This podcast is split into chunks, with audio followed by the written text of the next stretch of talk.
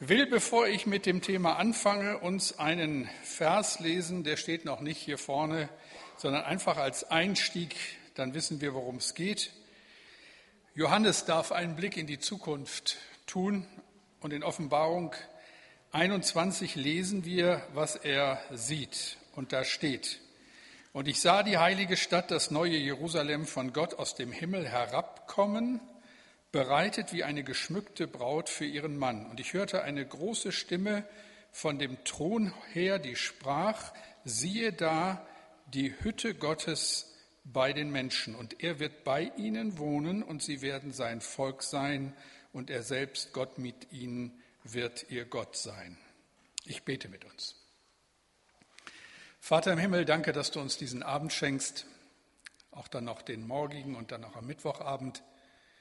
Und jetzt bitte ich dich um Weisheit und Kraft und Aufmerksamkeit und dann einfach auch immer wieder die Fähigkeit abzuwarten, wenn uns Fragen nicht beantwortet werden, die auch vielleicht noch nicht zu beantworten sind.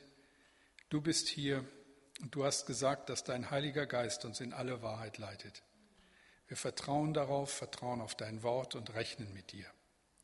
Danke für den Abend. Amen. Ein paar Vorbemerkungen für euch alle. Einmal vom Ablauf des Abends, so bis Viertel vor neun erst einmal, dann gibt es eine kurze Pause, so eine Viertelstunde. Ihr seid dann äh, eingeladen ins Café, da gibt es aber nur Kaltgetränke. Fangen wir da mit Kaffee an. Hat der Letzte den Kaffee, wenn die Pause vorbei ist, und dann wird es schwierig. Also wer da was trinken möchte, dann muss, darf es kalt sein. Viertelstunde Pause, möglichst nicht länger. Und allerspätestens um halb zehn ist Feierabend. Sollte ich überziehen, gnadenlos die Uhr hochhalten und sagen, Pastor, halb zehn, Schluss. Auch deshalb, weil wir Aufnahmen machen von dem Abend. Und ich habe mir sagen lassen, auf die CD gehen maximal 75 Minuten. Sonst kriegen die da oben Stress. Stimmt's? Sie nickt. Also daran will ich mich halten. Hoffen wir, dass mir das gelingt. Das ist das eine. Dann so ein Thema lädt ein zum Mitschreiben, ist auf der anderen Seite aber auch bei alledem, was dann so an Stoff vermittelt wird, vielleicht nicht ganz einfach. Wen immer das interessiert, zum einen nehmen wir die Abende auf, wir nehmen sie auch als Video auf. Also wer es im Hauskreis nacharbeiten will, wenn er das dann, wenn er es gehört hat, so sieht, der kann auch eine DVD bekommen oder aber eben als CD-Aufnahmen, sodass man die Einheiten nachhören kann. Und wem das nicht reicht, wer sagt, das muss ich irgendwo schriftlich haben, der kann auch gerne mein Manuskript haben. Das sind dann aber viele Seiten und ich möchte euch dann aber auch herzlich bitten, sie bei euch zu behalten und nicht durch die Lande zu schicken, weil sie nicht bis ins Letzte hinein formuliert und korrigiert sind. Also Manuskript, Aufnahme und Videoaufnahme sind zu haben. Worauf die ganze Welt wartet, da habe ich mich natürlich gefragt, worauf wartet jetzt meine Gemeinde bei so einem Thema? Das ist ja eine sehr komplexe Geschichte. Und ich werde, das sei schon mal vorausgeschickt, nicht alle Erwartungen, längst nicht alle Erwartungen erfüllen, die der Einzelne mit diesem Thema verbindet. Wir haben Schriftgelehrte unter uns, die haben sich ein Leben lang mit diesem Thema beschäftigt und können eine ganze Menge sagen, auch zu Bildern, alttestamentlichen Bildern, prophetischen Bildern, auf die wir hier nicht groß eingehen werden, weil der Schwerpunkt mal ganz woanders liegt. Das werdet ihr dann merken.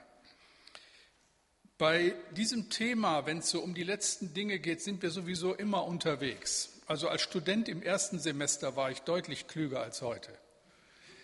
Da wusste ich so ziemlich genau, wann der Herr wiederkommt und wie sich das ereignet. Also nicht genau, Datum konnte ich nicht sagen, aber so von den Abläufen war mir das im ersten Semester völlig klar und ich hätte das auch jedem mit Bestimmtheit vermitteln können. Heute nach 30 Jahren Dienst bin ich da ganz vorsichtig geworden weil die Bibel einfach viele, viele Schlüsse zulässt an dieser Stelle und sich verweigert, äh, einen eindeutigen Fahrplan weiterzugeben. Damit müssen wir einfach leben. Das ist so. In der Theologie sprechen wir, wenn es um das Thema dieser Bibelabende geht, von der Eschatologie, von der Lehre der letzten Dinge. Frage, was passiert mit uns nach dem Tod? Wir reden davon, in den Himmel zu kommen und denken dabei an einen Ort jenseits von Raum und Zeit und Materie, so an einen Zustand, unkörperlicher Glückseligkeit, der Reigen seliger Geister, um ein klassisches Musikstück zu zitieren. Aber die Auferstehung Jesu, und das hat mich ein Leben lang gestört, und jetzt hatte ich endlich mal Zeit, einige Tage intensiv darüber zu arbeiten, die Auferstehung ist kein unkörperliches Geschehen, sondern spricht von einem erneuerten physischen Körper. Wie passt das mit unseren Vorstellungen von Himmel und ewiger Zukunft zusammen oder alledem, was ihr so an Überzeugung in eurem Herzen tragt? Diesen und vielen anderen Fragen werden wir in diesen drei Tagen nachgehen, wenn es um das Thema geht, worauf die ganze Welt wartet, was die Bibel zu Auferstehung und ewigem Leben sagt. Manches wird euch vielleicht überraschen, manches auch nicht. Unser einer studiert fünf Tage in der Einöde abgeschottet von allen fremden Einflüssen. Ich habe lange nicht mehr so intensiv gearbeitet und war ganz allein in einem großen Haus und niemand hat mich gestört und es war sehr gut und ich habe geschwitzt und gedacht, was tust du dir hier an und warum hast du dieses Thema ausgesucht? Da musste ich durch und dann komme ich nach Hause und so einen kleinen Fitzel dieser Erkenntnisse teile ich meiner Mutter mit, da sagt die ganz trocken, das habe ich immer schon so gesehen. Ich meine, das hätte sie mir auch 30 Jahre früher sagen können, dann hätte ich jetzt nicht so viel Arbeit gehabt, aber äh, vielleicht geht es euch ähnlich, dass ihr sagt, was macht der Kerl da vorne für einen Wind? Das habe ich noch nie anders gesehen. Also gut, dann fühlt euch bestätigt und sagt, auch der Pastor ist lernfähig und schön, dass er es nach 30 Jahren endlich gepackt hat. Also, kurze Übersicht über die drei Abende, die vor uns liegen. Der erste Abend, heute Abend, geht der Frage nach, worum geht es eigentlich? Bei diesem Thema, mit dem wir uns ja in diesen Tagen beschäftigen, fehlt uns, geben wir es zu, doch an vielen Stellen der Durchblick, den meisten zumindest. Es geht so ein bisschen nach dem Motto, alle sind schön angezogen, aber keiner weiß, wo es hingeht.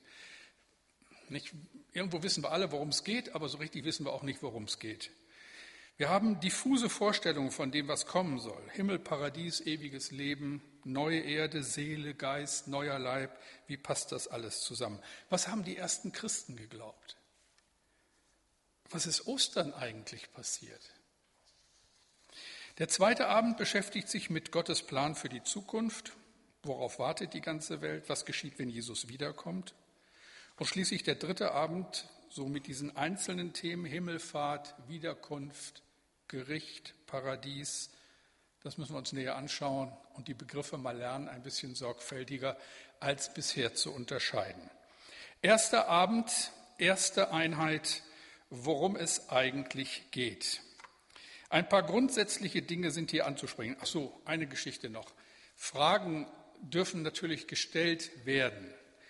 Nur so in der ersten und zweiten Einheit erlaubt es mir dann auch zu sagen, hab noch ein bisschen Geduld, kommt morgen das kann gar nicht ausbleiben bei dem, was wir ansprechen, dass sofort Dinge hochkommen, wo man gerne nachfragt. Aber viele dieser Fragen werden dann morgen und übermorgen angesprochen. Erster Abend, erste Einheit, worum geht es eigentlich? Ein paar grundsätzliche Dinge, drei ganz wichtige erste Fragen, drei Kernfragen. Erstens, woher kommt eigentlich unser Wissen über die letzten Dinge? Wir haben alle die wir lange Christen sind, eine gemeindliche Vergangenheit und die hat uns geprägt. Wer die nicht hat, ist heute Abend klar im Vorteil. Der hört alles zum ersten Mal und kann völlig unbedarft an das Thema rangehen. Aber die meisten, die ich hier so in den Reihen sitzen sehe, sind viele, viele Jahre Christen und kommen auch aus geistlich unterschiedlichem Hintergrund, aus ganz unterschiedlichen Kirchen und Freikirchen. Ein reformierter Christ hat eine ganz andere Vorstellung von der Wiederkunft Christi als ein Bibelschüler aus Brake. Die beiden trennen Welten, obwohl sie beide den Herrn Jesus lieb haben. Also was dieses Thema betrifft. Für den Christen mit landeskirchlichem Hintergrund bilden Wiederkunft Jesu, Entrückung und Endgericht alle zeitlich ein Ereignis, nur aus unterschiedlichen Blickwinkeln dargestellt. Das tausendjährige Reich ist ein Bild für das Zeitalter der Gemeinde, die große Trübsal, das ständige Leid der verfolgten Gemeinde bis zu dem Zeitpunkt, wenn Christus wiederkommt. Sehr verkürzt Standpunkt reformierter Theologie. Für einen freikirchlichen Christen mit des, dispensationalistischem, das Wort muss man auch erstmal aussprechen können, dispensationalistischem Hintergrund. Das meint mit dem Verständnis, dass Gottes Geschichte mit uns Menschen in Heilszeiten sich abspielt, kommt erst die große Trübsal, dann die Wiederkunft Jesu und Entrückung, dann das tausendjährige Reich und dann das Endgericht oder Varianten davon, Erdrückung vor der großen Trübsal oder während der großen Trübsal. Darüber könnten wir ganze Abende halten. Aber jeder, der von euch in Brake war, der weiß darum und kann hier viel zu sagen. Also das sind zwei ganz unterschiedliche Sichten der letzten Dinge. Und sie stehen nebeneinander. Und wir müssen aufeinander hören. Viele von uns haben hier und da etwas gehört, verbinden Biblisches mit Spekulativen, haben aber nie richtig gefragt, welche Anschauung vermittelt eigentlich die Heilige Schrift. Es gibt eine Fülle endzeitlicher Sichtweisen, die sich auf einzelne Bibelstellen berufen, ohne dass der Gesamtzusammenhang heiliger Schrift angemessen berücksichtigt wird. Fragen wir einmal mehr, was die Bibel, wirklich sagt. Dabei bleiben wir, dabei bleibe ich fehlbar. Unsere Erkenntnis ist Stückwerk. Habt Erbarmen. Denn das ist alles nicht so einfach. Das habe ich in diesen Tagen in der Einsamkeit festgestellt. Aber dieses Stückwerk soll wenigstens so weit mit den biblischen Aussagen zu diesem Thema harmonieren, dass es nicht spekulativ wird, wenn wir über die letzten Dinge sprechen. Zweite Frage. Haben wir eine unsterbliche Seele und wenn ja, was bedeutet das? Die allgemeine gläubige Sicht der Dinge geht davon aus, dass wir eine unsterbliche Seele haben, die gerettet werden muss und dass diese Seele, wenn sie gerettet ist, derjenige Teil von uns ist, der in den Himmel kommt, wenn wir sterben. Mal so ganz grob. Frage, wo steht das eigentlich im Neuen Testament? Wenn Jesus von der Seele spricht, dann spricht er in jüdischer Tradition und die, so wissen wir, meint immer die ganze Persönlichkeit. Seele ist mal im Sinne von Psyche, vom Sitz der Gefühle und Überlegungen gebraucht. Seele ist mal die Mitte der Persönlichkeit, das, was die Bibel auch als Herz bezeichnet. Und dann ist Seele auch schlicht und ergreifend der physische Mensch. Synonym für den ganzen Menschen. Beispiel 1. Mose 46, 22. Das sind die Söhne der Rahel, die Jakob geboren wurden, zusammen 14 Seelen. Klar, was mit Seelen hier gemeint ist. 14 Nachkommen, nicht 14 Seelen irgendwo. Andere Stelle, 5. Mose 10, 22. Deine Väter zogen hinab nach Ägypten mit 70 Seelen, aber nun hat dich der Herr, dein Gott, zahlreich gemacht wie die Sterne am Himmel. Leib, Seele, Geist, Herz die Bibel trennt diese Begriffe nicht eindeutig. Je nach Zusammenhang meinen sie mal das eine, mal das andere. Und für unsere Fragestellung ist aber wichtig, die Lehre, dass jeder Mensch eine unsterbliche Seele besitzt, finden wir so nicht in der Bibel. Wer ist unsterblich? Gott allein. Das sagt die Bibel. 1 Timotheus 6, Vers 16. Der allein Unsterblichkeit hat, der da wohnt in einem Licht, zu dem niemand kommen kann, den kein Mensch gesehen hat noch sehen kann, dem sei Ehre und ewige Macht. Amen. Gott ist der ganz andere und wir haben keine Möglichkeit, ihn zu sehen. Und wir sind nicht Gott. Wir sind sterbliche Wesen. Erst durch das Evangelium, erst durch die Nachricht von der Rettung und Wiedergeburt, durch den Glauben an das, was Jesus getan hat, haben wir Anteil an der Unsterblichkeit. Deshalb sprechen wir von einer neuen Geburt und deshalb ist uns dieses Reden darüber so wichtig. 2. Timotheus 1, Vers 10.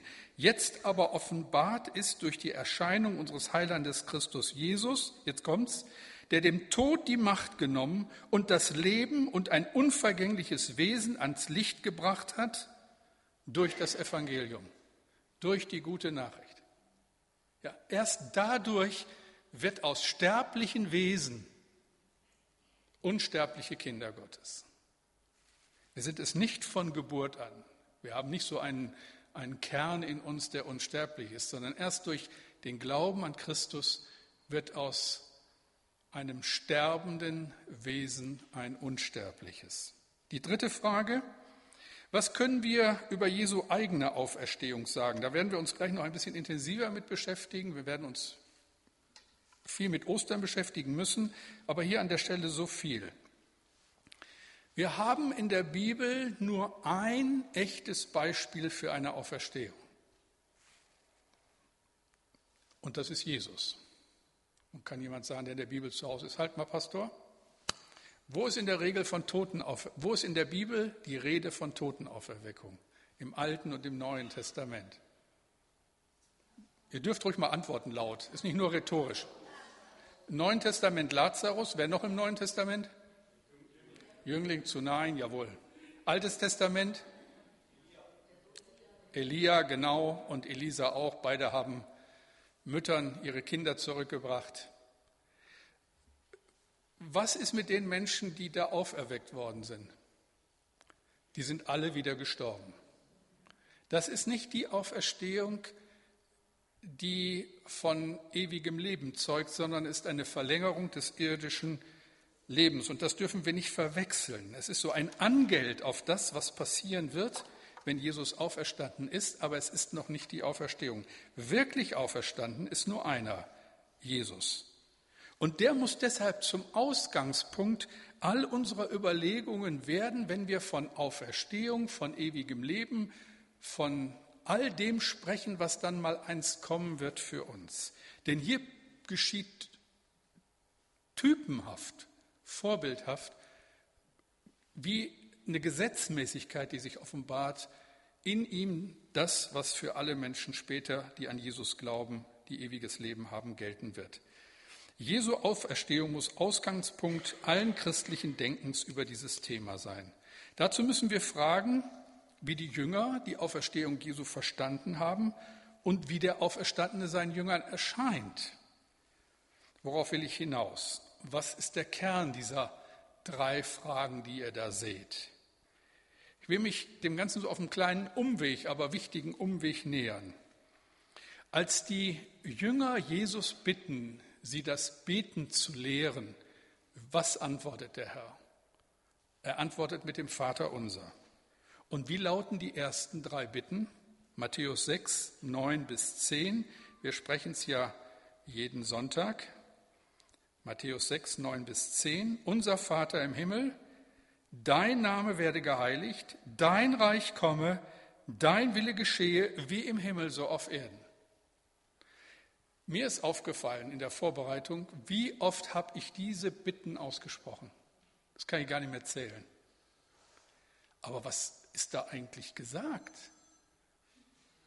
Ihr wisst, dass einmal Handy klingeln, wenn man nicht im Dienst ist, fünf Euro in dieser Gemeinde kostet. Alles klar, nee, das war die Hausmeisterin, bei der darf das. Ansonsten bitte lautlos stellen. Aber zurück, so oft ausgesprochen, aber was heißt das? Dein Name werde geheiligt. Okay, da kommen wir noch mit klar. Dein Reich komme.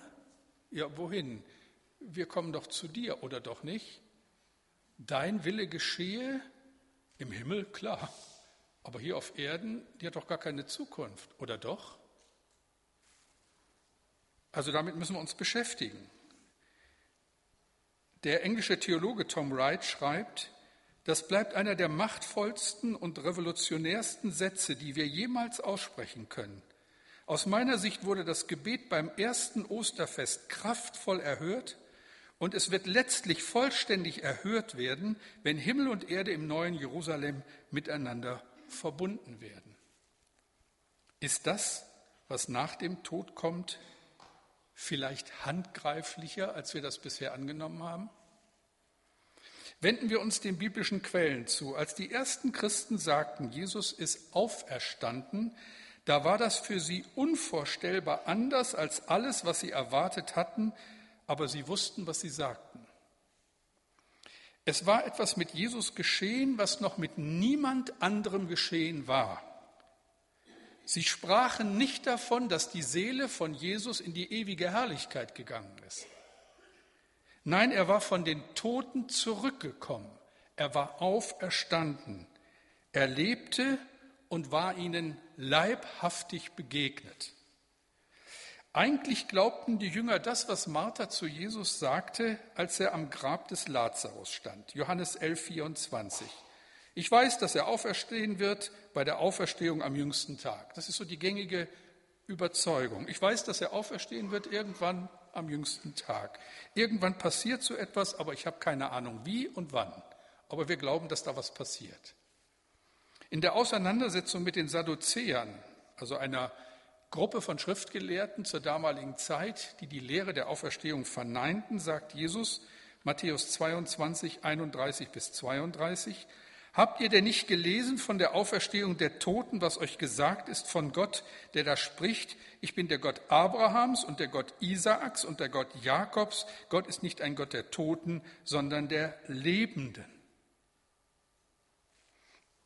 Irgendwie korrespondiert das, was kommen wird, mit dem, was heute hier ist. Wir behalten unsere Persönlichkeit. Ich glaube, dass das Schwierigste oder das Schlimmste, was man hören kann von Kindern Gottes, ist, wenn sie sagen, ja, dann bin ich im Himmel und dann habe ich alles vergessen, was hier war und dann ist gut. Ihr Lieben, wer wünscht sich das? Wenn das unsere Zukunft ist, will ich nicht in den Himmel. Was soll ich denn da, wenn ich mich nicht erinnere an das, was ich bin? Was mein Leben hier ausmacht, wer mich gerettet hat? wer meine Freunde sind. Mensch, ich will mit Abraham reden, wenn soweit ist. Den will ich doch wiedererkennen. Und ich könnte mir vorstellen, der will vielleicht auch mit mir Kaffee trinken, weiß ich ja.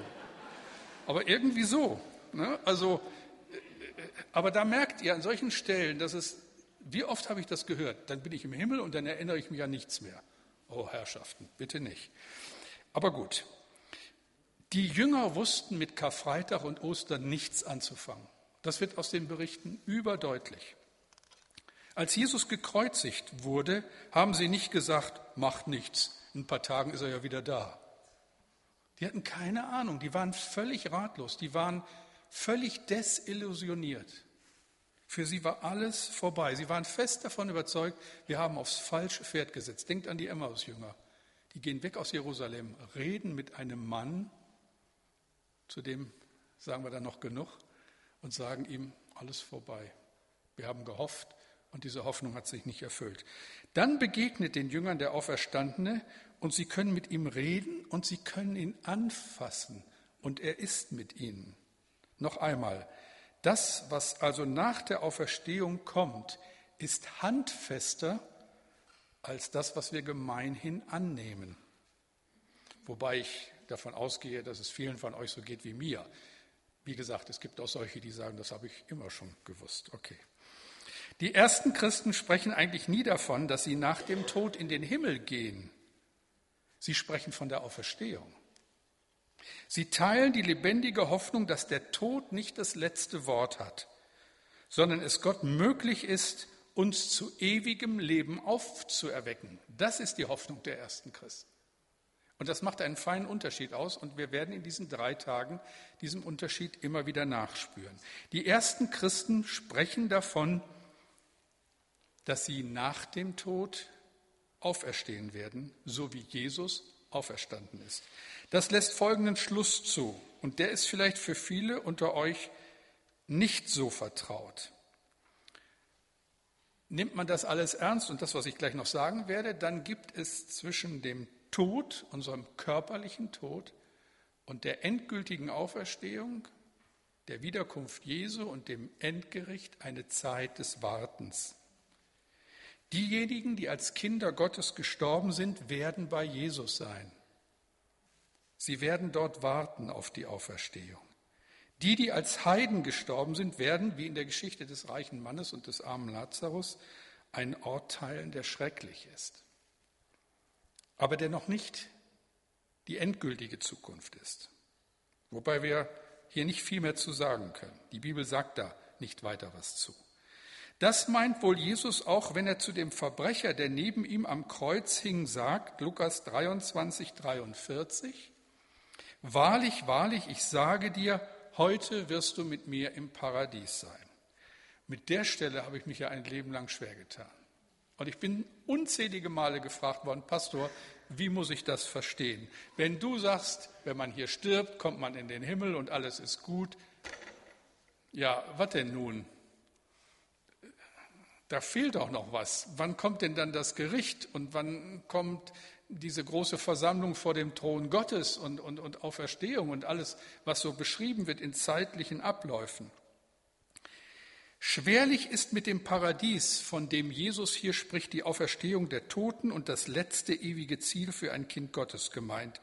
Denn dieses Ereignis, Wiederkunft des Herrn, Auferstehung der Toten, das letzte Gericht, alles das stand, und wir können ja heute sogar nach 2000 Jahren sagen, steht noch aus. Ist ja noch nicht passiert. Dann ist das Paradies also nicht das endgültige Ziel, sondern das Warten in der Gegenwart Jesu auf die Auferstehung der Toten. Das müsst ihr jetzt erstmal schlucken. Ich denke, dass das für den einen oder anderen ein neuer Gedanke ist. Das meint dann auch Paulus wohl, wenn er sagt, er wäre am liebsten schon bei Jesus. Auch hier kann es nicht um die Auferstehung, sondern nur um ein Zwischenstadium gehen. Es geht nicht um das endgültige Ziel seines Weges, sondern um das Vorspiel zur Auferstehung.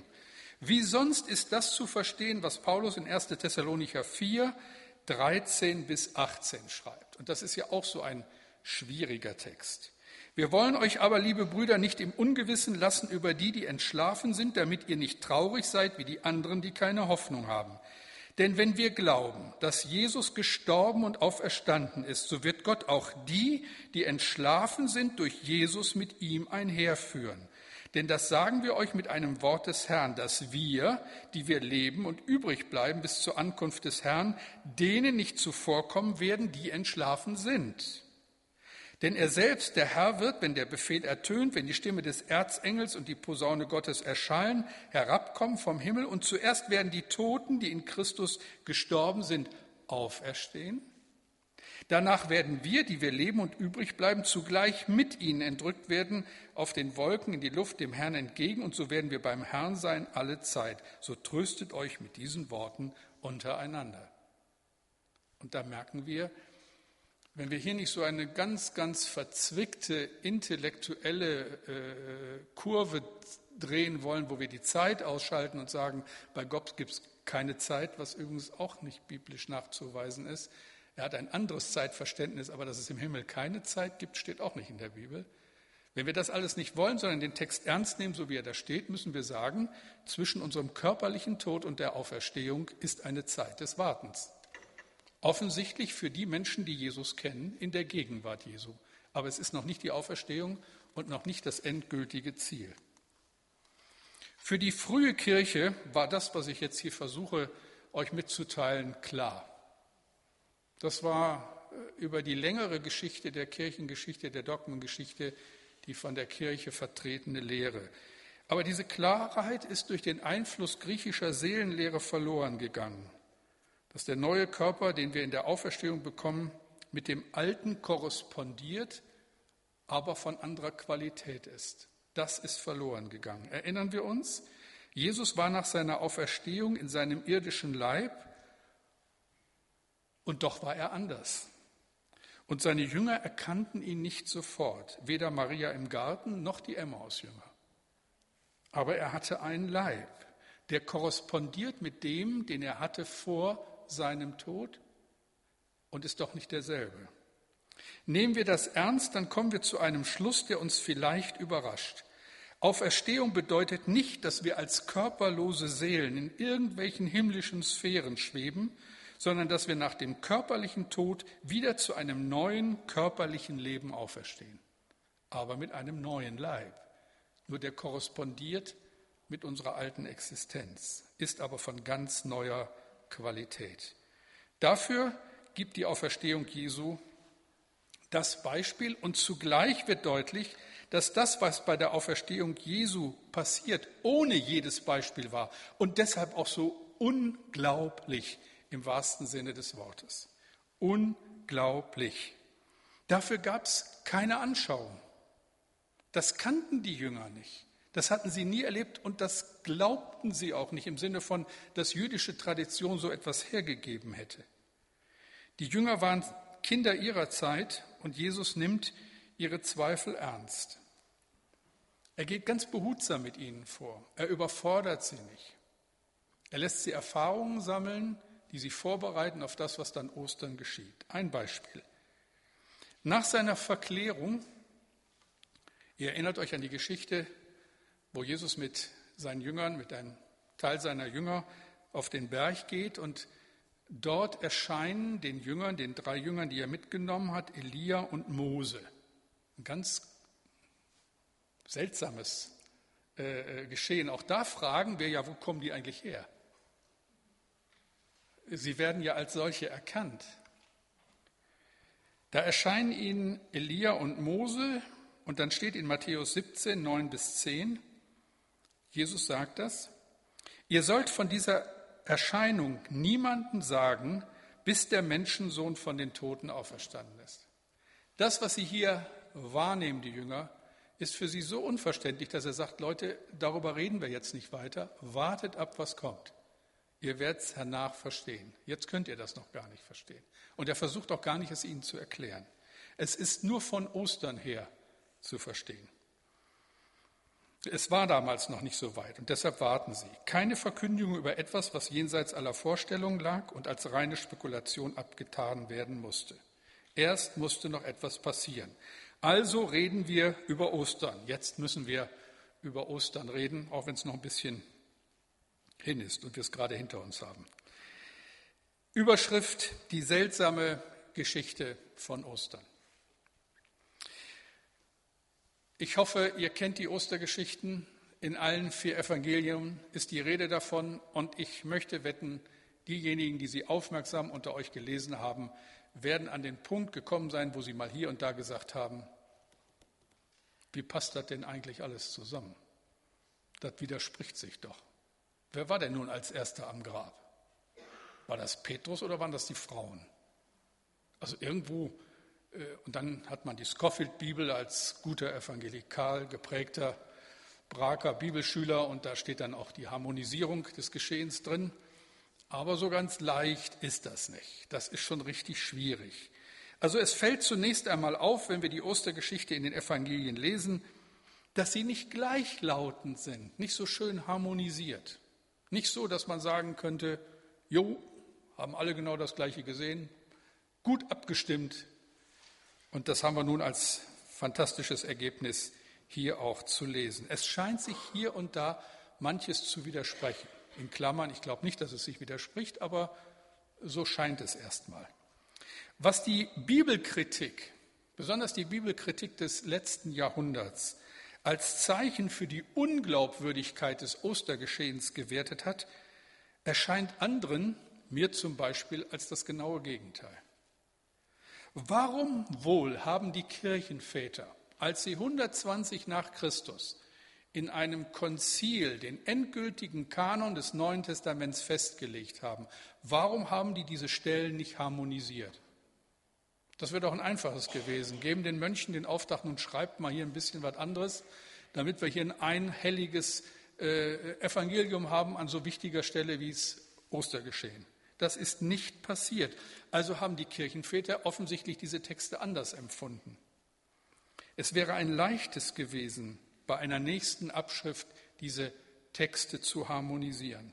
Aber das taten sie nicht, weil gerade die Unterschiede ein wesentlicher Hinweis darauf sind, dass etwas Außergewöhnliches geschehen war und dass jeder Evangelist aus seiner Sicht schrieb, was er gesehen und gehört hatte. Und jeder dieser Berichterstattungen war authentisch und richtig. Da ist also wirklich etwas passiert und die Zeugen geben ihren Eindruck von dem Ereignis wieder. Wenn hier draußen ein Unfall passiert und fünf von euch sind Zeugen dieses Unfalls und ihr werdet getrennt voneinander befragt, dann wird die Unterschiedlichkeit eurer Zeugenaussagen ein wesentliches Indiz dafür sagen, sein, dass da wirklich was passiert ist. Wenn ihr alle das Gleiche erzählt, sagt die Polizei, wo haben Sie sich denn abgesprochen? Und die Zeugenaussagen werden wenig Wert haben. Das Gleiche gilt für die Darstellung des Ostergeschehens in den Evangelien. Wenn wir die Osterberichte lesen, miteinander vergleichen, fallen uns vier Dinge auf. Vier, ich sag mal, merkwürdige, auffällige Merkmale in der Berichterstattung von Ostern. Erstens, wir registrieren, dass in den Berichten über das Ostergeschehen die Bibel kaum zitiert wird. Das ist nur eine seltsame Geschichte. Das ist insoweit sehr seltsam, weil wir sonst in den Evangelien ständig den Bezug zum Alten Testament finden. Kennt ihr alle, da wird irgendwas zitiert, da ist eine Aussage und sofort wird der Bezug zum Alten Testament hergestellt, weil für Jesus das wohl ganz wichtig war und für die Apostel ganz genauso, die Kontinuität von Altem und Neuen Testament zu betonen. Nicht die Geschichte Gottes mit den Menschen beginnt nicht im Neuen Testament, sondern fußt in dem, was Gott im Alten Testament vorbereitet und im Neuen vollendet. Das vermissen wir bei dem Auferstehungsbericht. Sonst passiert es ja ständig, dass Jesus, dass das, was passiert, kommentiert wird durch einen Verweis auf das Alte Testament. Noch auf die Kreuzigung trifft das absolut zu. Johannes 19, 36 bis 37. Da ist es gleich doppelt. Denn das ist geschehen, damit die Schrift erfüllt würde. Bezug 2. Mose 12, Vers 46, ihr sollt ihm kein Bein zerbrechen. Und wiederum sagt die Schrift an einer anderen Stelle, Bezug auf Sacharja 12, Vers 10, sie werden den sehen, den sie durchbohrt haben. Das ganze Karfreitagsgeschehen, das Leidensgeschehen wird immer kommentiert durch Stellen aus dem Alten Testament. Jetzt kommt's. Für die Auferstehung gibt es keinen biblischen Bezug also keinen alttestamentlichen biblischen Bezug. Was bedeutet das? Es bedeutet, dass am Ostertag etwas geschieht, was kein Auge gesehen und in keines Menschen Herz gekommen ist, was absolut neu ist, einmalig und den absoluten Unterschied ausmacht. Etwas nie Dagewesenes, unvorstellbar. Das ist das erste Merkmal. Wir registrieren, dass in den Berichten über das Ostergeschehen die Bibel kaum zitiert wird. Ein zweites merkwürdiges Merkmal, ungewöhnlich. Das werden manche sagen, jetzt kommt es hier, Pastor und Macho. Die ersten Zeugen der Auferstehung sind Frauen. Na und?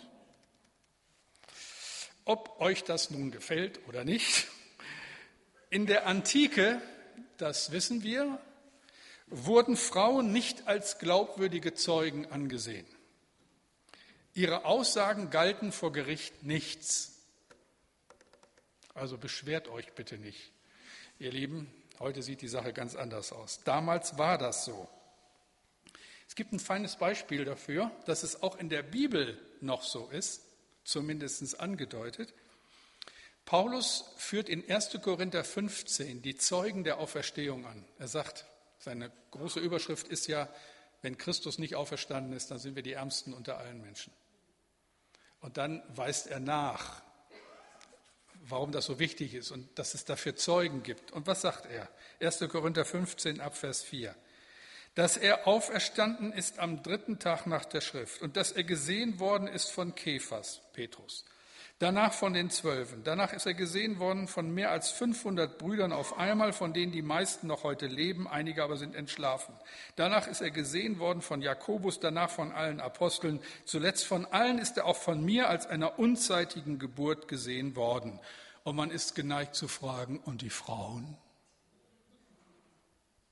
Petrus, hast nicht jemanden vergessen, du alter Macho?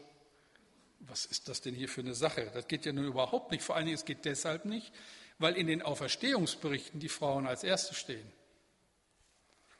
Warum macht Paulus das? In der Berichterstattung über die Auferstehung stehen ja die Frauen im Mittelpunkt. Und sofort müssen wir fragen, wer sollte das erfunden haben, wenn man in diesem Kontext schreibt und weiß, dass sie als Zeugen nichts gelten. Das ist nochmal so ein Beweis für die Glaubwürdigkeit der Berichte in den Evangelien.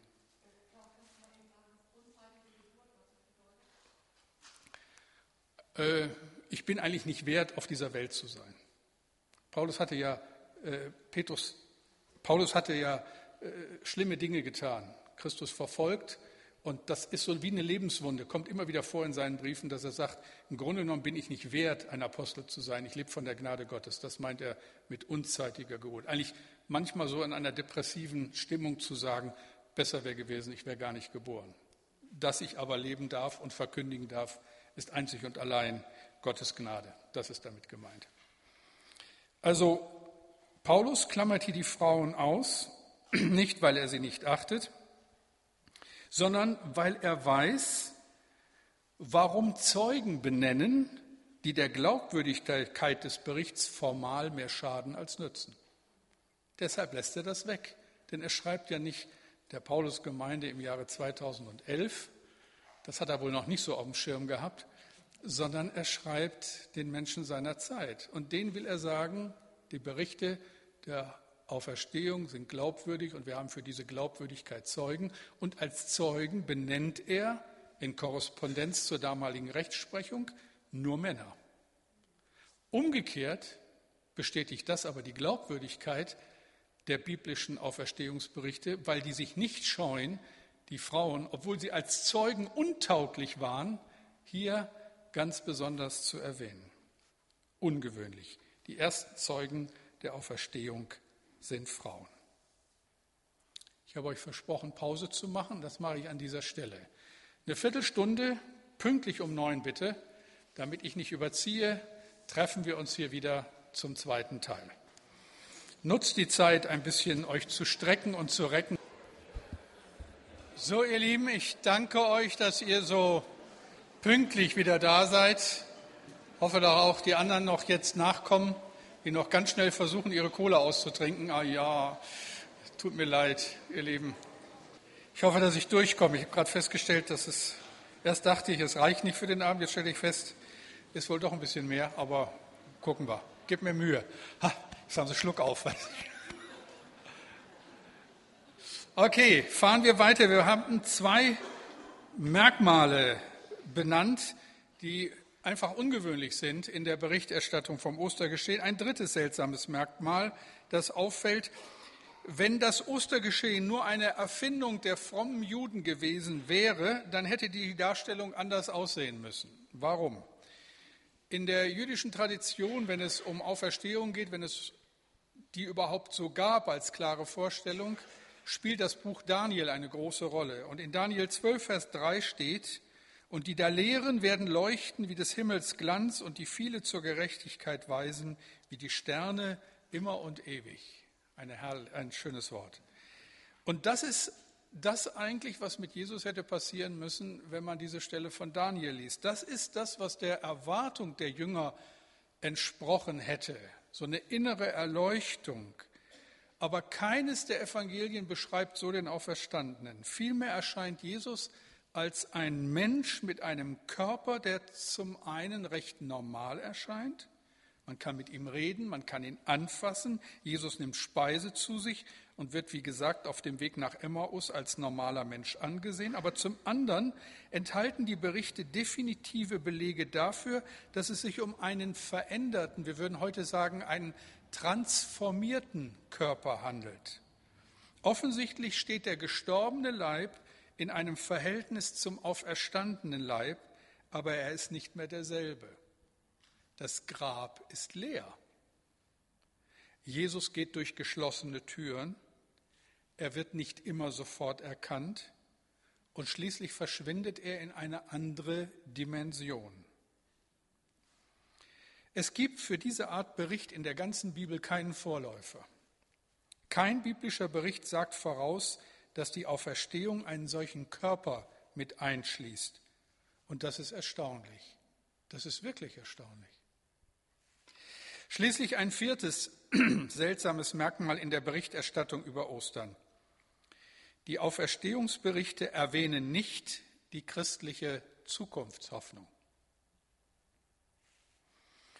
Jetzt wird es spannend und noch ein bisschen verwirrender. Fast überall im Neuen Testament wird die Auferstehung Jesu in Verbindung gebracht mit der Hoffnung, dass diejenigen, die zu Jesus gehören, eines Tages auferweckt werden, wie er auferweckt wurde. Das finden wir in den Evangelien genauso wie in den Briefen.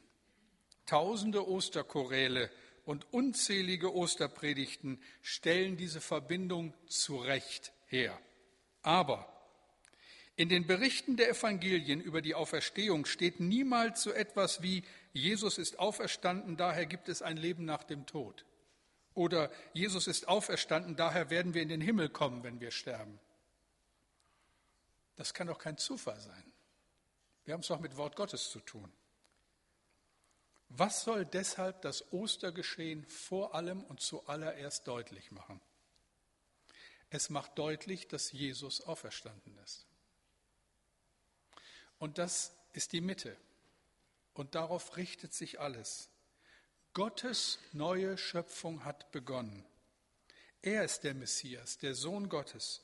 Und wir als seine Boten, seine Herolde haben die Aufgabe, seine Herrschaft der ganzen Welt zu verkündigen. Die Herrschaft des Auferstandenen. Und das, ihr Lieben, hat bereits begonnen. Wir dürfen verkündigen, was begonnen hat. Und wir dürfen das tun, weil wir es jeden Sonntag vom Herrn erbeten, dass sein Reich komme, sein Wille geschehe, im Himmel wie auf Erden. Also vier seltsame Merkmale, die deutlich machen, wir haben es in den Evangelien mit glaubwürdigen Berichten zu tun, die etwas beschreiben, was bis dahin kein Mensch denken konnte. An diesem ersten Abend will ich noch ein bisschen nachlegen, was die Glaubwürdigkeit und Historizität von Ostern betrifft, vor allen Dingen, weil ja an dieser Stelle das Christentum zentral angegriffen wird. Hier entscheidet es sich ja. Zu Recht stellt Paulus fest, 1. Korinther 15, Vers 14, ist aber Christus nicht auferstanden, so ist unsere Predigt vergeblich, so ist auch euer Glaube vergeblich. Wie oft habe ich hier vorne gestanden und gepredigt und gedacht, Herr, wenn das nicht stimmt, dann verdiene ich wohl mit dem, was ich hier tue, mein Geld. Aber es ist eine erbarmungswürdige Show. Das hat nur Sinn, wenn er auferstanden ist. Deshalb eine weitere Überschrift Ostern und die historische Sicht. Zwei Dinge stehen zunächst einmal historisch fest. Dazu muss man nicht Christ sein. Darauf, das kann man schließen, wenn man Historiker ist und die Quellen studiert. Das erste, das Grab war leer. Und das zweite, die Jünger begegnen Jesus tatsächlich auf eine Weise, die keine Halluzination und keine Gespensterbegegnung war. Wenn die Jünger einfach irgendjemanden, den sie für Jesus hielten, gesehen hätten, dann wären die Berichte, die wir von ihnen haben, so nicht geschrieben worden. Das haben wir jetzt nachgewiesen. Deswegen mache ich das auch so ausführlich. Dafür war, wie wir gesehen haben, der Gegenstand der Berichterstattung zu außergewöhnlich. Klar, damals passierten seltsame Dinge, Berichte von Geistern und Visionen gehörten zum Volksglauben, aber es gibt keine Spur, nicht einen Hauch davon in der historischen Forschung, der so etwas wie die Auferstehung auch nur andeutet. Der Gedanke ist völlig fremd, kommt nirgendwo in der Parallelliteratur vor. Mit anderen Worten, die Auferstehung hat niemand erwartet und konnte so auch nicht niemand erfinden, schon gar nicht vier voneinander zu unterscheidende Autoren. Jesus war nach einer ganz bestimmten Tradition beerdigt worden. Die lief damals in zwei Stufen an. Zunächst wickelte man den Leichnam in Leinentüchern mit ganz viel Kräutern und legte ihn in eine Ablage in eine Höhle. Wenn das Fleisch dann verwest war, die Kräuter gab man dazu wegen des Geruchs, weil in einer Höhle mehrere Leichname lagen. Wenn das Fleisch verwest war, nahm man die Knochen und lagerte sie in einem Knochenkasten. Übrigens eine Sitte, die sich ja bis ins Mittelalter fortschreibt. Wäre Jesus nicht auferstanden, hätte früher oder später jemand kommen müssen, um die Knochen zu holen und zusammenzulegen. Hätte, man, hätte dann jemand behauptet, das Grab sei leer gewesen, hätte der Verweis auf die Knochen des Toten genügt, um die Aussage zu widerlegen. Aber ein solcher Widerspruch ist nie erfolgt. Das Grab war leer. Daraus schließen wir, das Grab war abgesehen von den Leichentüchern leer und die Jünger hatten tatsächlich jemanden gesehen und mit jemandem geredet, der allem Anschein nach ein, vollkommenen, ein vollkommener physischer Jesus war, wenn auch ein Jesus, der seltsam verändert war, so seltsam, dass sie nicht in der Lage waren, ihn vollständig zu beschreiben. Gegen all die großen und kleinen Argumente der Kritiker am Bericht über die Auferstehung sei an dieser Stelle gesagt. Erstens, jüdische Gräber, besonders die von Märtyrern, wurden verehrt und wurden ganz schnell zu heiligen Städten. Es gibt keine Hinweise dafür, dass das mit dem Grab Jesu geschehen ist. Zweitens, der große Umbruch vom Judentum zum Christentum ist die Verlagerung des Sabbats auf den Sonntag. Bei der Bedeutung des Sabbats für die Juden hat, bei der Bedeutung, die der Sabbat für die Juden hat, ist diese Veränderung nur dann zu erklären, wenn klar ist, dass etwas sehr Besonderes geschehen sein muss, das eine solche Veränderung möglich gemacht hat. Ansonsten ist es undenkbar. Drittens, es ist wohl sehr unwahrscheinlich, dass die Jünger bereit waren, für einen Glauben zu leiden und zu sterben, der keinen historischen Hintergrund hatte. Für sein eigenes Fantasieprodukt ist vielleicht ein psychisch kranker Mensch bereit zu sterben, aber nicht eine ganze Generation normaler Menschen. Der englische Theologe N.T. Wright fasst so zusammen, die bei weitem beste historische Erklärung lautet, dass Jesus von Nazareth nachdem er richtig tot und begraben war, tatsächlich am dritten Tag in einem erneuerten Körper auferweckt wurde. Das sagt der Historiker.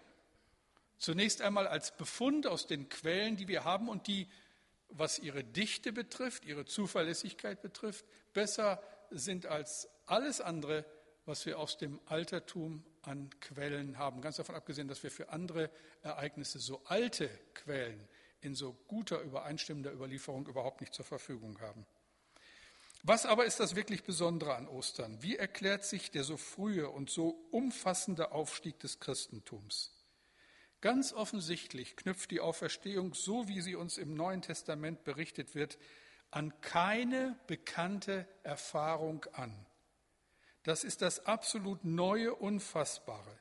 Das Christentum behauptet allen Ernstes, Jesus Christus ist nicht nur der Begründer einer neuen Religion, davon hat es ja viele gegeben. Er lehrt nicht nur eine neue Ethik oder einen neuen Erlösungsweg, nein, mit ihm und mit ihm allein beginnt die neue Schöpfung. Und ihr Lieben, das ist das absolut Unfassbare, aber auch das Ärgernis schlechthin. Da scheiden sich die Geister. Hier liegt das Ärgernis. Die Welt käme mit einem Jesus, der schlussendlich eine schöne Idee in die Herzen und Köpfe seiner Jünger gepflanzt hat, gut klar. Und so wird Jesus bis heute verkauft. Als ein Sittenlehrer, ein guter Mensch, ein Vorbild, da kann sogar die Esoterik ihn vermarkten. Ist überhaupt kein Problem. Mit dem Jesus können alle leben. Das ist einer unter vielen. Aber die Welt wird nicht mit einem Jesus fertig, der aus dem Grab kommt, und der Gottes neue Schöpfung mitten in der alten begründet.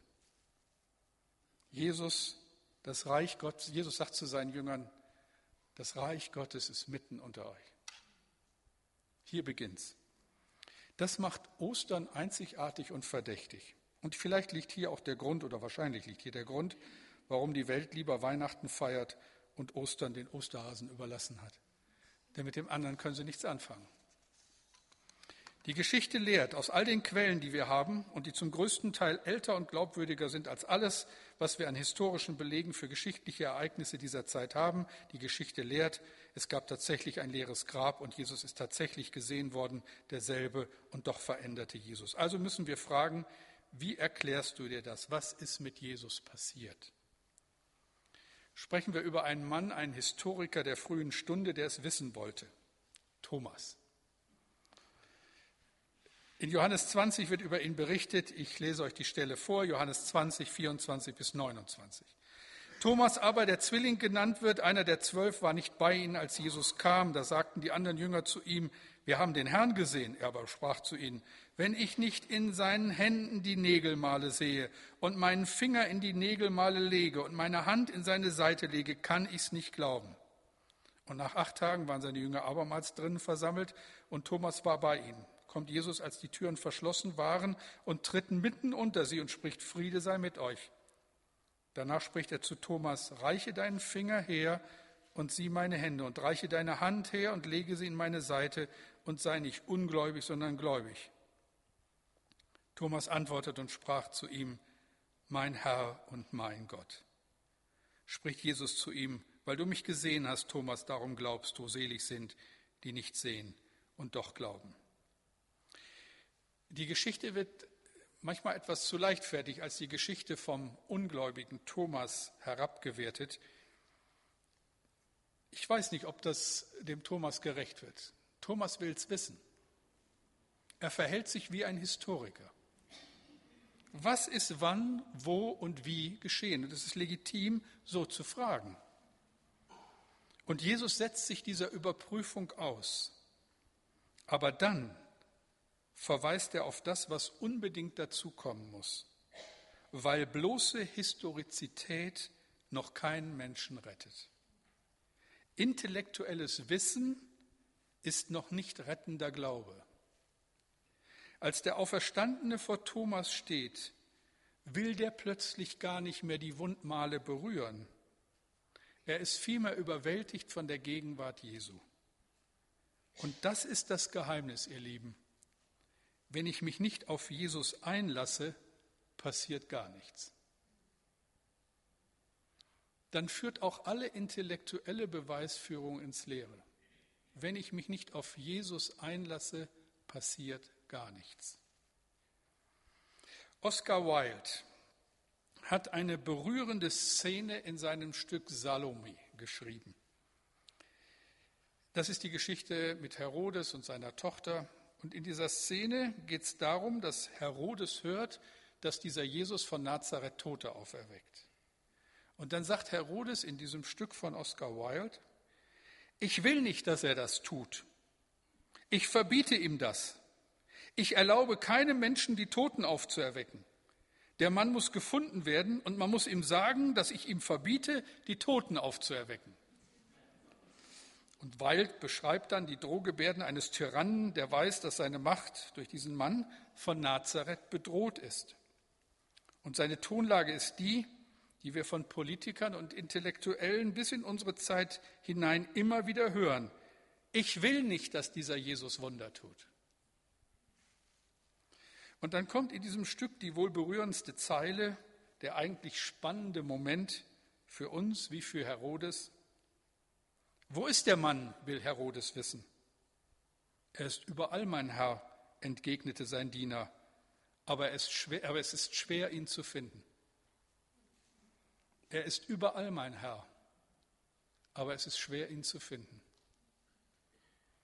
Das ist das Geheimnis. Er ist überall, aber er ist nicht immer so leicht zu finden. Aber er lässt sich finden. Und davon leben wir. Und das gilt bis heute. Soweit. Jetzt dürft ihr noch was fragen und dann schicke ich euch nach Hause.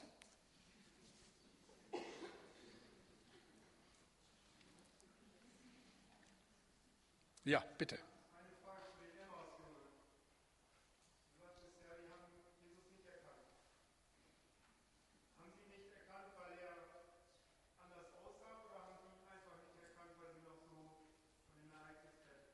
Beides. Ich glaube zum einen, wir wissen um diese Korrespondenz, offensichtlich muss der auferstandene Jesus dem, dem, dem äh, äh, irdischen Jesus ähnlich gewesen sein, sonst wäre gar keine Erkennungseffekte da gewesen.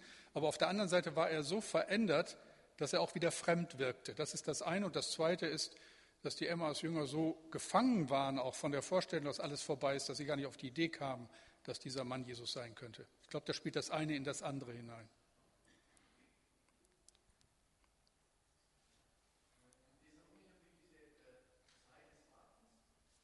Mach's ein bisschen lauter.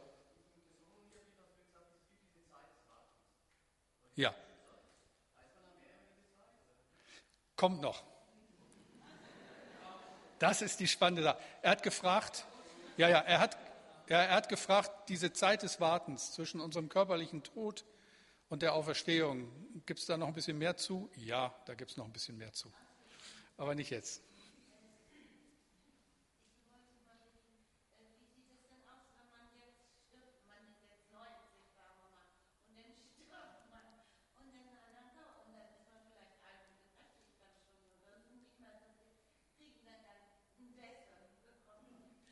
Die Frage musste kommen. Äh, für alle, die ähnliche Gedanken hatten, die jetzt die ganze Zeit gesagt haben, wenn das so korrespondiert, mein jetziger mit dem zukünftigen, dann wäre es ja gut, wenn wir in der Blüte unseres Lebens abscheiden, damit wir da drüben nicht so knitterig ankommen. Also einmal würde ich sagen, wollen wir es Gott überlassen, dass er das Beste aus uns macht. Äh, also dass er es irgendwie schafft, aus, äh, wie Luther so schafft, diesem Lumpensack hier auch nochmal was Ordentliches hinzukriegen. Witzigerweise, die alte Kirche hatte ja nicht die Berührungsängste und die hatte dann so die Ableitung, aber das ist jetzt auch sehr spekulativ, die sagte, Jesus ist im Alter von 30 Jahren aufgetreten, mit 33 hat er diese Erde verlassen. Gehen wir davon aus, dass wir alle so in der Blüte der mittleren Jahre, so um die 30, äh, in der Ewigkeit erscheinen werden, plus einiger Verbesserung. Ja, denn, äh, denn ich denke mal, nicht jeder ist mit seinem Erscheinungsbild mit 30 so ganz einverstanden und hat sich immer eine geradere Nase, schönere Zähne, eine bessere Figur und was weiß ich nicht alles gewöhnt. Leute, das kommt alles, da habt mal keine Sorgen. Irgendwie passiert das. Auf jeden Fall wirst du unter deinem Aussehen in der Ewigkeit nicht leiden. Und jetzt, Entschuldigung, sofort, jetzt mal ganz ernsthaft zu deiner Frage. Es wird dann wohl so sein, dass wir in dem, dem wir dort begegnen, den erkennen, den wir hier kannten, und doch wieder ganz anders sein.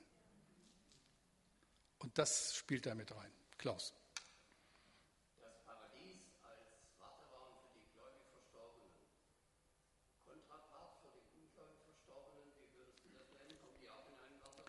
da spricht man, da ist der Begriff, taucht der Begriff der Hölle auf. Ach so, Entschuldigung. Äh, parallel zu dem Warteraum oder dem Garten, wo die Gläubigen warten auf die Auferstehung, was ist mit denen, die ungläubig gestorben sind? Da gibt es im Neuen Testament, das war ja schon immer so ein, so ein kritischer Punkt, äh, auch mit dem Begriff Hölle unterschiedliche Begriffe in dem, im Griechischen die auch auf eine Unterscheidung hindeuten, dass es auch da so scheint, dass die, die in der Gottesferne sterben, in der Gottesferne warten werden bis zu dem Zeitpunkt, wo das letzte Gericht gesprochen wird. Die Geschichte vom reichen Mann und armen Lazarus scheint in diese Richtung zu deuten. Aber es ist nur ein Gleichnis, insoweit müssen wir aufpassen, würde ich nicht zu sehr ausführen. Äh, Gehenna ist so ein Begriff, Hades ist so ein Begriff, unterschiedliche griechische Ausdrücke, die hier stehen. Es gibt keinen Generalbegriff mit Hölle. Es gibt den Begriff ewiger Verdammnis oder noch besser den zweiten Tod. Das meint das endgültige Schicksal. Die äh, Bibel spricht ja äh, so in der, in der Begrifflichkeit des Todes auch eine sehr unterschiedliche Sprache. Sie unterscheidet zwischen dem körperlichen Tod, den jeder von uns erleiden muss, von dem geistlichen Tod, der schon zu Lebzeiten eintreten kann, nämlich da, wo ich Christus ablehne, dann bin ich geistlich tot. Jesus sagt zu jemanden, der ihm nachfolgen will und der sagt, ich muss vorher meinen Vater beerdigen, lass die Toten ihre Toten begraben. Das ist der geistliche Zustand. Und dann von dem zweiten Tod, sprich von dem Schicksal derer, die dann im letzten Gericht äh, die ewige Herrlichkeit bei Gott verfehlen. Darüber rede ich aber noch, was das bedeutet. Ja.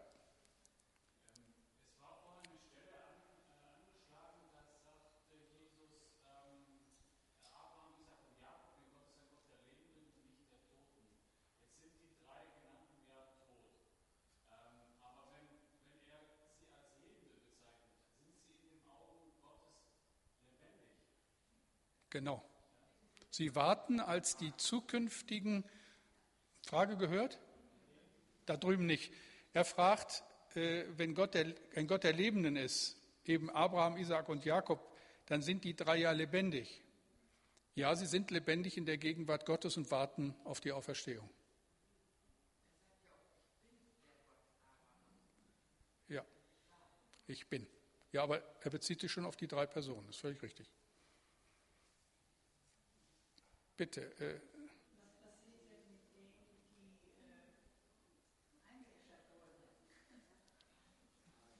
Gute Frage.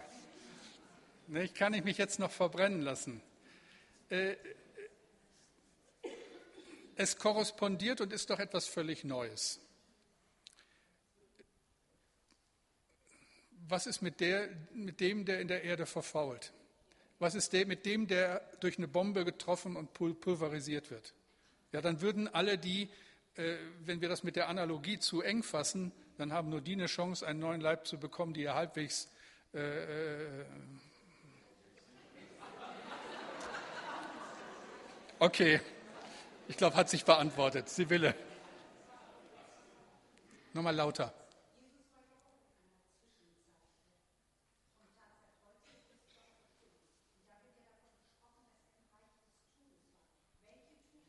Ja.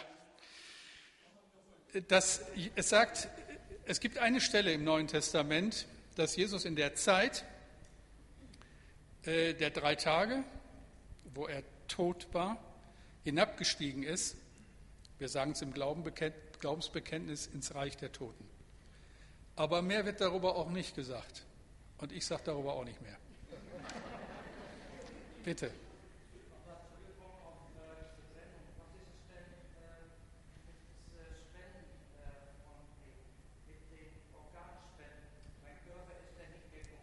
Nein. Aber es wäre, wäre genauso, ja, wäre genauso äh, äh, irrelevant wie die Geschichte mit der Verbrennung. Ja, weil es korrespondiert mit deiner Person, aber es ist ein transformierter Körper und Gott nimmt das, wo immer er es hernimmt. Aber mit Sicherheit halt nicht die Niere, die du gespendet hast. Nicht, denn dann ginge das alles nicht, das muss uns klar sein. Wer also dann hier so vehement mit diesem Argument zum Beispiel gegen Verbrennung votiert, der muss gleichzeitig sagen, was ist mit. Ja, und das ist nicht logisch. Also das müssen wir dann Gott schon zutrauen, dass er die Bausteine hat, mit denen er uns beschenkt und die diesen neuen Körper ausmachen. Mirja und dann Madeleine.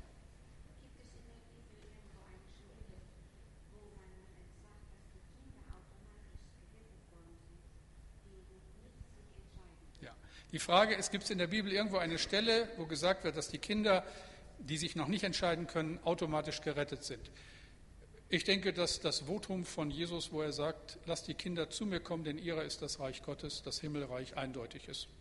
So will ich jedem Kind immer ewiges Leben attestieren, bis zu einem Zeitpunkt, den Gott allein weiß, wo aus einem Kind mit seinem kindlichen Vertrauen, mit seiner Unbedarftheit, seinem nicht reflektierten Umgang mit diesen Fragen ein Mensch wird, der persönlich entscheiden kann. Wann dieser Zeitpunkt ist, weiß ich nicht. Weiß Gott allein.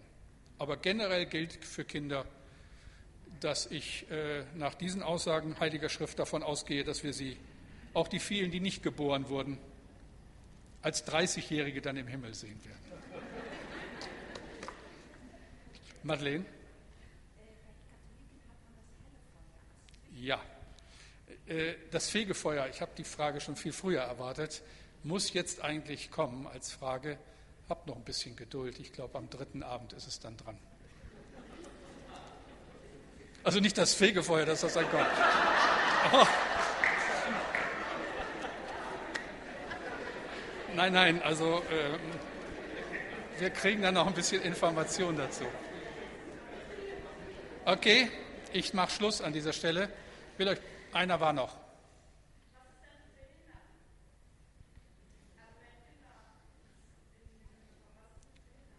Das Gleiche, was wir gerade festgestellt haben, sie werden in der Ewigkeit unversehrt äh, als die Geschöpfe leben, die Gott sich vorgestellt hat.